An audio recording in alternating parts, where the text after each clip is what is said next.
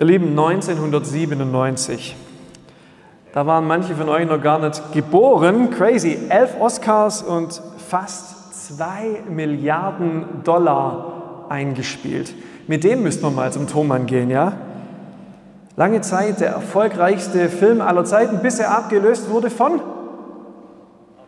Avatar. Hey, richtige Profis hier unter uns, sehr gut. James Cameron, Kultregisseur und Mastermind hinter der ergreifenden Liebesgeschichte von Jack und Rose, alias Leonardo DiCaprio und Kate Winslet, der sagte einmal, die Titanic ist eine Metapher eigentlich für das ganze Leben. Wir alle leben an Bord der Titanic. Was der wohl damit meint, ich darf ein bisschen erklären. Als die Titanic 1912 vom Stapel lief, galt sie als unsinkbar, weil sie mit einer neuen Technologie gebaut worden war. Der komplette Schiffsrumpf war in 16 einzeln voneinander abzutrennende wasserdichte Abteile unterteilt. Und die Legende sagt, bis zu vier dieser Abteile konnten eigentlich beschädigt oder sogar voll laufen und das Schiff würde immer noch über Wasser bleiben. Tragischerweise sank die Titanic am 15. April 1912, also Leute 110 Jahre äh, vor dieser Zeit, um 2.20 Uhr nachts und 1513 Menschen verloren dabei ihr Leben. Damals sind alle davon ausgegangen, dass dieser Eisberg natürlich auf so knapp unter der Wasseroberfläche mehr als vier von diesen wasserdichten Compartments irgendwie beschädigt hat. Aber Pustekuchen. 1985 haben die das gefunden, dieses Wrack. Und da war nur eins von diesen Abteilen beschädigt.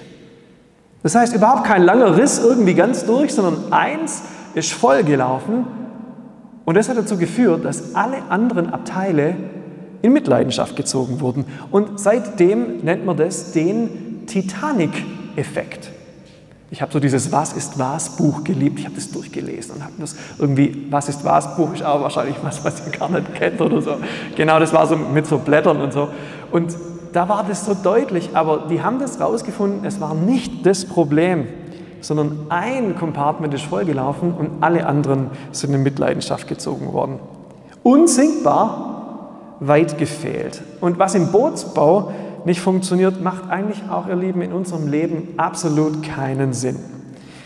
Wenn wir glauben, wir könnten unser Leben in so viele unterschiedliche Abteile aufteilen, wenn wir davon ausgehen, dass wir in das, was wir in einem Lebensbereich tun, nicht auch auf andere Lebensbereiche Auswirkungen haben könnte, dann sind wir leider schief gewickelt. Dann holt uns früher oder später der Titanic-Effekt.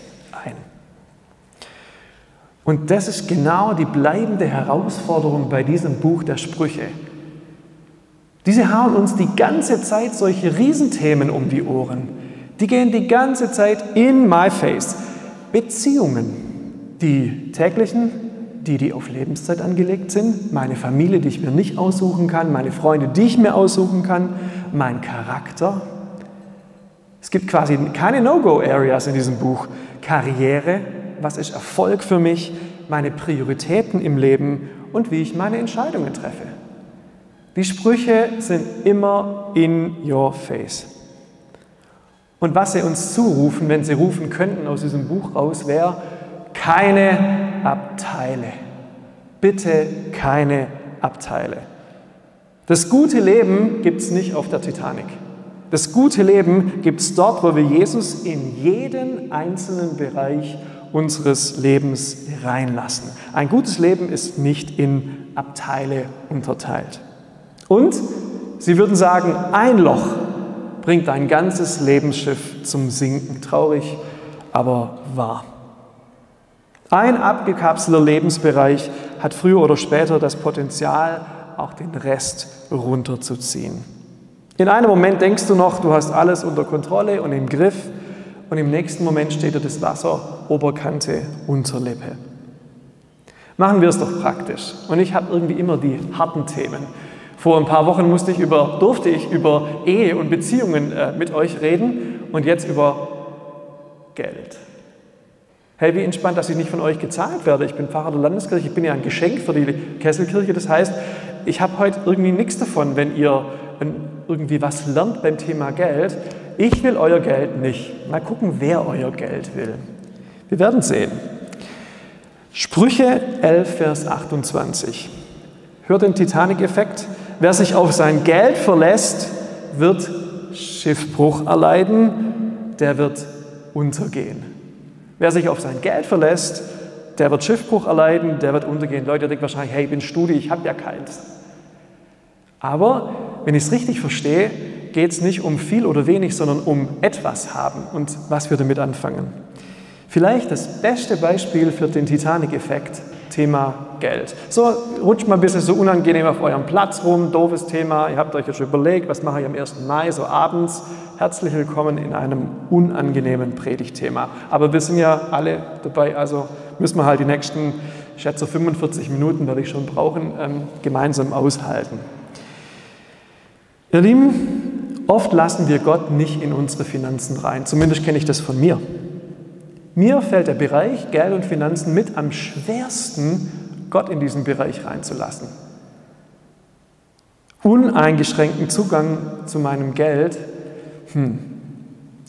Wie ist es bei dir?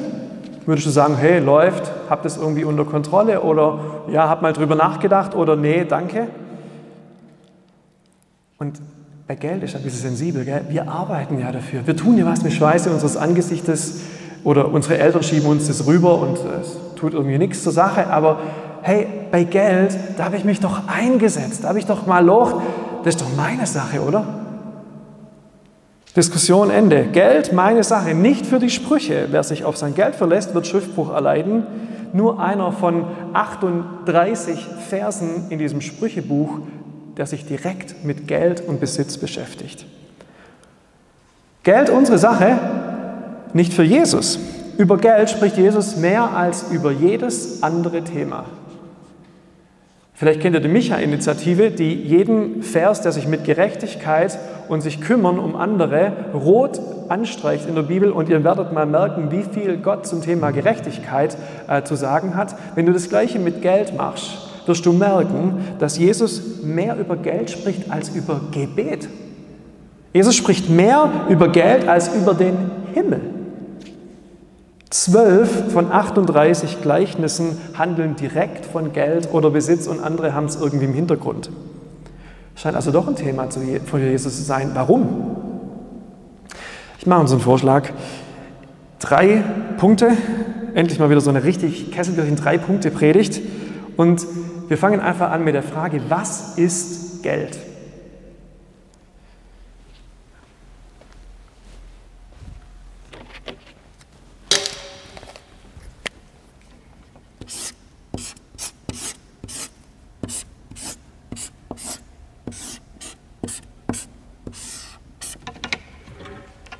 Könnt ihr es lesen? Ja, okay, sehr gut. Geld ist zuallererst ein Mittel zum Zweck. Geld ist ein Mittel zum Zweck. Aber das heißt dann auch, Geld ist kein Selbstzweck. Wenn Geld Mittel zum Zweck ist, dann ist Geld kein Selbstzweck. Hört bitte genau hin. Ja? Ich bin jetzt hier nicht der Konsumkritiker oder so, ich schon gar nicht. Aber nirgends in der Bibel wird davor gewarnt, Geld zu verdienen. Schon mal gut, oder? Nirgends in der Bibel wird davor gewarnt, Geld zu verdienen. Auch nicht davor, viel Geld zu verdienen. Herzlich willkommen in der mittleren Leitungsebene unserer mittelständischen Unternehmen. Das ist gut, dass du da bist. Und dass so siebenstelliges Gehalt im Jahr zusammenkommt oder so. Die Bibel sagt nie was gegen Geld per se. Reichtum ist per se kein Problem. Und nirgends ist einen Schwaben wichtig, wird vorausschauendes Sparen kritisiert. Nirgends, nirgends. Wenn du für dich und deine Lieben vorsorgst, dann hat Gott absolut nichts dagegen.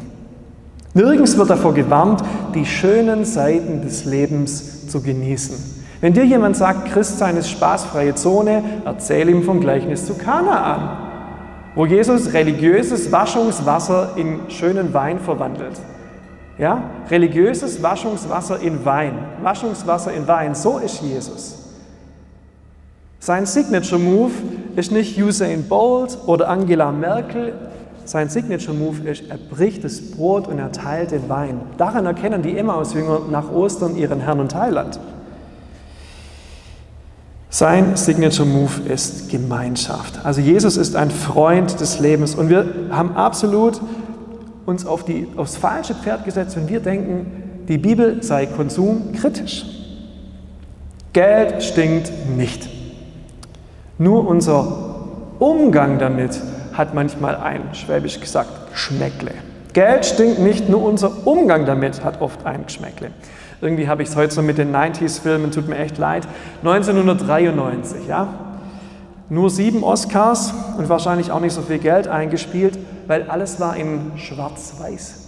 93 gab es schon Color, ja, aber der Film absichtlich in Schwarz-Weiß. Nur in einer Szene kommt so ein kleines Mädel mit einem roten Mäntelchen vor. Und später sieht man das nochmal. Steven Spielbergs Schindlers Liste. Wir haben uns diesen äh, Film mit der siebten, in der siebten Klasse mit Geschichte angeguckt in irgendeinem Stuttgarter Kino. Da mussten Leute raus, weil sie sich übergeben haben. Und andere haben die Bilder nicht ausgehalten. So krass war dieser Film. Es ging um den Holocaust, wie ihr wahrscheinlich wisst, und um die absolut geplante und generalstabsmäßig geplante Vernichtung aller europäischen Juden. Und die Bilder haben sich mir echt ins Gedächtnis eingebrannt. Aber eine Szene ist die krasseste Szene in diesem Film ganz am Ende. Da steht dieser Oskar Schindler und ihr wisst wahrscheinlich, der hat, war ein Großindustrieller, der mit seinem eigenen Geld über Schmiergeldzahlungen an hohe Nazis Juden vor der Vernichtung bewahrt hat und die in seinem eigenen Betrieb angestellt hat. 1200 Jüdinnen und Juden haben durch ihn, ist ihnen quasi das Konzentrationslager erspart worden. Und dann gibt es am Ende dieses Films die krasseste Szene. Der steht mitten unter diesen Hunderten, Tausenden von Leuten, die er gerettet hat und er könnte eigentlich super happy sein. Hey, wir haben es geschafft, ihr seid bewahrt worden, ich mache jetzt eine Fliege, setze mich ins Ausland ab. Aber dieser Mann ist zutiefst traurig. Zutiefst traurig. Er schaut an sich runter und sieht dieses Militärabzeichen mit dem Hakenkreuz und er sagt, ey, das ist aus Gold. Das wären zwei weitere Leben gewesen. Er guckt auf seine Uhr und sagt, das wären vier weitere Leben gewesen. Er guckt auf seinen Parkplatz und sieht sein Auto und sagt, zehn Menschen wären das gewesen. Und die trösten ihn schon, aber ihr Lieben, das, das hat mich gecasht wie nichts anderes. Zehn Leben, zwei Leben, drei Leben. Und dann kommt der Satz, ich hätte so viel mehr retten können. Solange hat Oskar Schindler Geld als den ultimativen Zweck gesehen. Und selbst als er schon Gutes damit getan hat, wollte er trotzdem privilegiert sein. Selber reich und glücklich werden. Und dann muss er schmerzlich feststellen, dass wenn er sein Geld früher und konsequenter als Mittel zum Zweck gebraucht hätte, viele Menschen noch leben könnten, die einfach nur elendiglich verreckt sind. Und jede und jeder von uns, wenn wir mal aus unserer westlich wohlständigen Bubble rauskommen, irgendwo nach Afrika, nach Südamerika oder nur ein paar hundert Kilometer weiter nach rechts oder links, dann wissen wir einfach, wie viel Gutes wir schon mit wenig Geld tun können. Ich war in Südafrika ein Dreivierteljahr. Da konntest du mit dem Äquivalent von hier einmal beim Italiener essen gehen und zweimal tanken. Okay, das ist auch mittlerweile sehr teuer, aber trotzdem, zweimal tanken, einmal essen gehen. Du konntest einem Kind aus Soweto ein ganzes Jahr Schule spendieren. Wie schnell es geht, dass wir Relationen irgendwie verlieren. Wenn dein Geld reden könnte, dann würde es dir wahrscheinlich hier so über die Schulter zuraunen, lass mich bitte lieber Mittel zum Zweck sein, als Selbstzweck zu werden.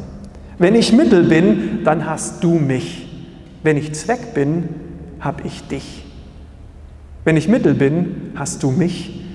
Wenn ich Zweck bin, habe ich dich. Und das willst du nicht, glaub mir. Wahrscheinlich würde das Geld so zu uns reden. Wenn Geld zum Selbstzweck wird, ist es schnell dein Herr. Und Jesus macht es immer wieder unmissverständlich deutlich. An so vielen Stellen sagt er, ich sage euch, nutzt euren weltlichen Besitz zum Wohl anderer und macht euch damit Freunde. Tut anderen was Gutes. Auf diese Weise sammelt ihr euch mit eurer Großzügigkeit, Achtung, Lohn im Himmel. Bitte jetzt nicht falsch abbiegen im Kopf. Das heißt nicht, dass du mit deiner Großzügigkeit dir einen Platz im Himmel verdienen kannst. No, no, no, no, no. In dem Gleichnis vom Festmahl vom verlorenen Sohn lehrt Jesus immer wieder über das Wunder, dass wir bei ihm in Ewigkeit sein werden. Das heißt, unser Leben hat eine Perspektive über die 60, 70, 80, 90 Jahre hinaus. Und eines seiner Hauptanliegen war, dass wir hier so leben, als kommt das Beste noch. Dein und mein Geld kann dafür benutzt werden, Gottes Reich ins Leben von anderen Menschen zu bringen. Und das hat Auswirkungen auf die Ewigkeit. Versteht ihr nicht, dass wir uns den Himmel verdienen könnten, sondern wir werden diesen Oskar Schindler-Moment irgendwann mal haben. Ob das jetzt bei Petrus an der Pforte ist oder in irgendeinem Lobpreiszelt, je nachdem, wo ihr dann später auch worshipt, ob bei Paul Gerhardt oder bei Weida und Mons oder wo auch immer. Aber es wird diesen Moment geben, wo ihr sehen könnt, was das, was ihr auf der Welt getan habt, welche Konsequenzen das hatte. Und ich habe riesen Respekt davor, wenn ich mal sehe, was hätte sein können an vielen Stellen und auch was mit meinem Geld hätte angestellt werden können. Deshalb ist Jesus so hartnäckig. Nicht, weil er Geld bräuchte, sondern weil es ihm um die Ewigkeit geht. Warum ist es für ihn so ein großes Ding? Weil Geld ermittelt.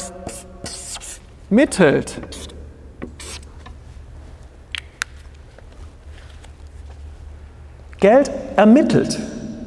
Geld legt schonungslos offen, wie es um unsere Vertrauenswürdigkeit bestimmt ist.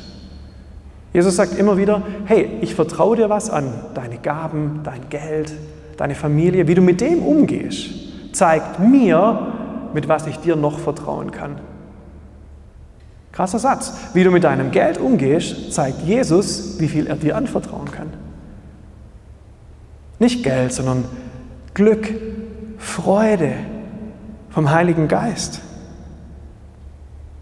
Deshalb ist Jesus so hartnäckig, weil er sagt, Geld ist wie ein Detektiv. Es zeigt, wo unsere Schätze liegen, weil nämlich drittens, Geld fragt immer nach deiner und meiner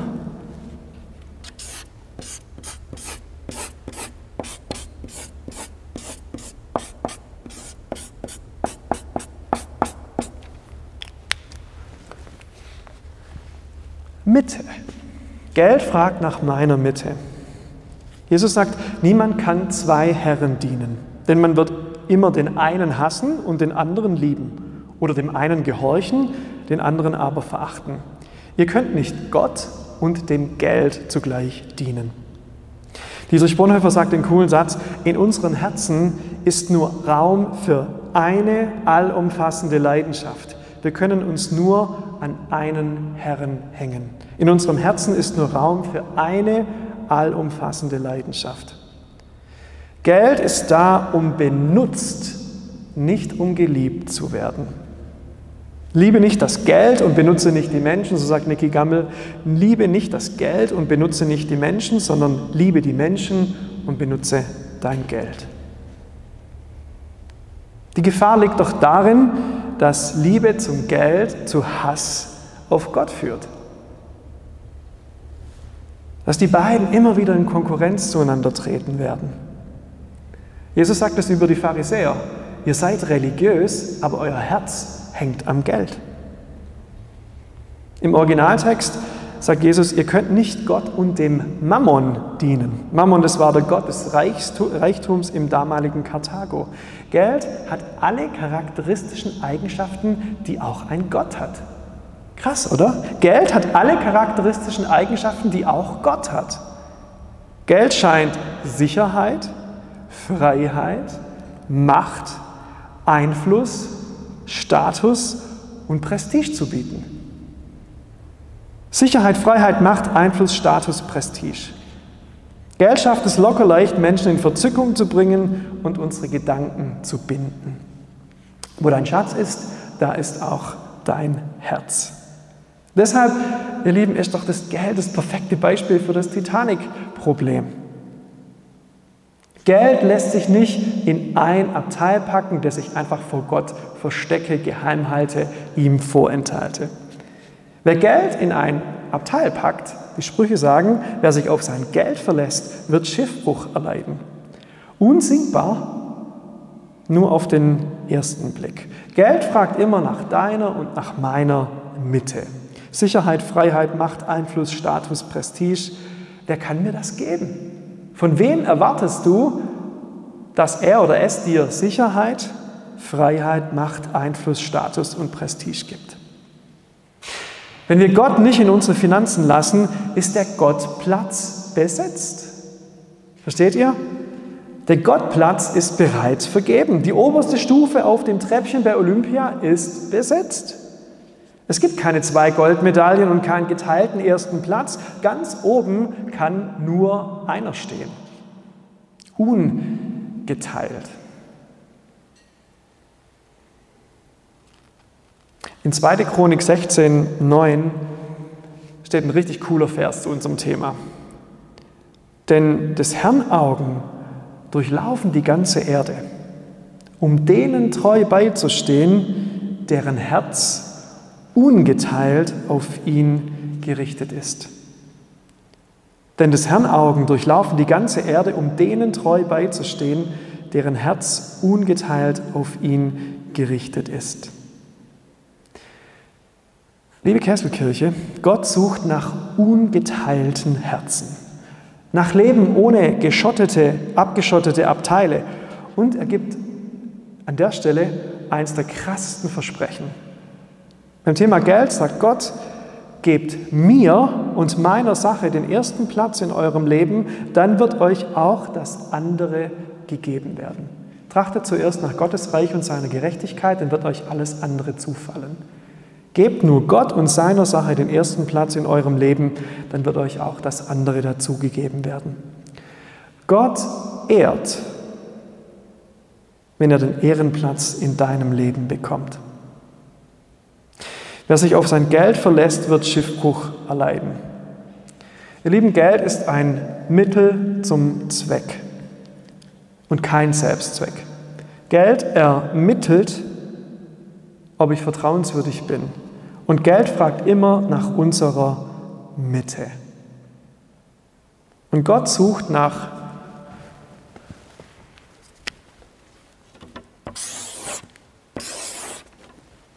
ungeteilten Herzen. Wem gehört dein Herz? Abteilst du noch oder vertraust du schon? Heute Morgen hat dann jemand zu mir gesagt, was, du predigst über Geld? Was, wie machst du das? Machst du dann mit dem Zehnten und so? Ich lasse euch genau hier hängen. Ich habe für mich Antworten gefunden, du vielleicht auch für dich. Aber die erste Frage ist doch nicht, okay, wie machen wir das jetzt praktisch? Das wäre zwar typisch Kesselkirche, aber ich will uns hier hängen lassen, dass die Frage ist, wo ist unsere Mitte? An was hängt dein Herz? An was hängt mein Herz? Diese Rückfrage Gottes zuzulassen. Was ist das Wichtigste für dich? Und willst du so ein ungeteiltes Herz haben? Amen.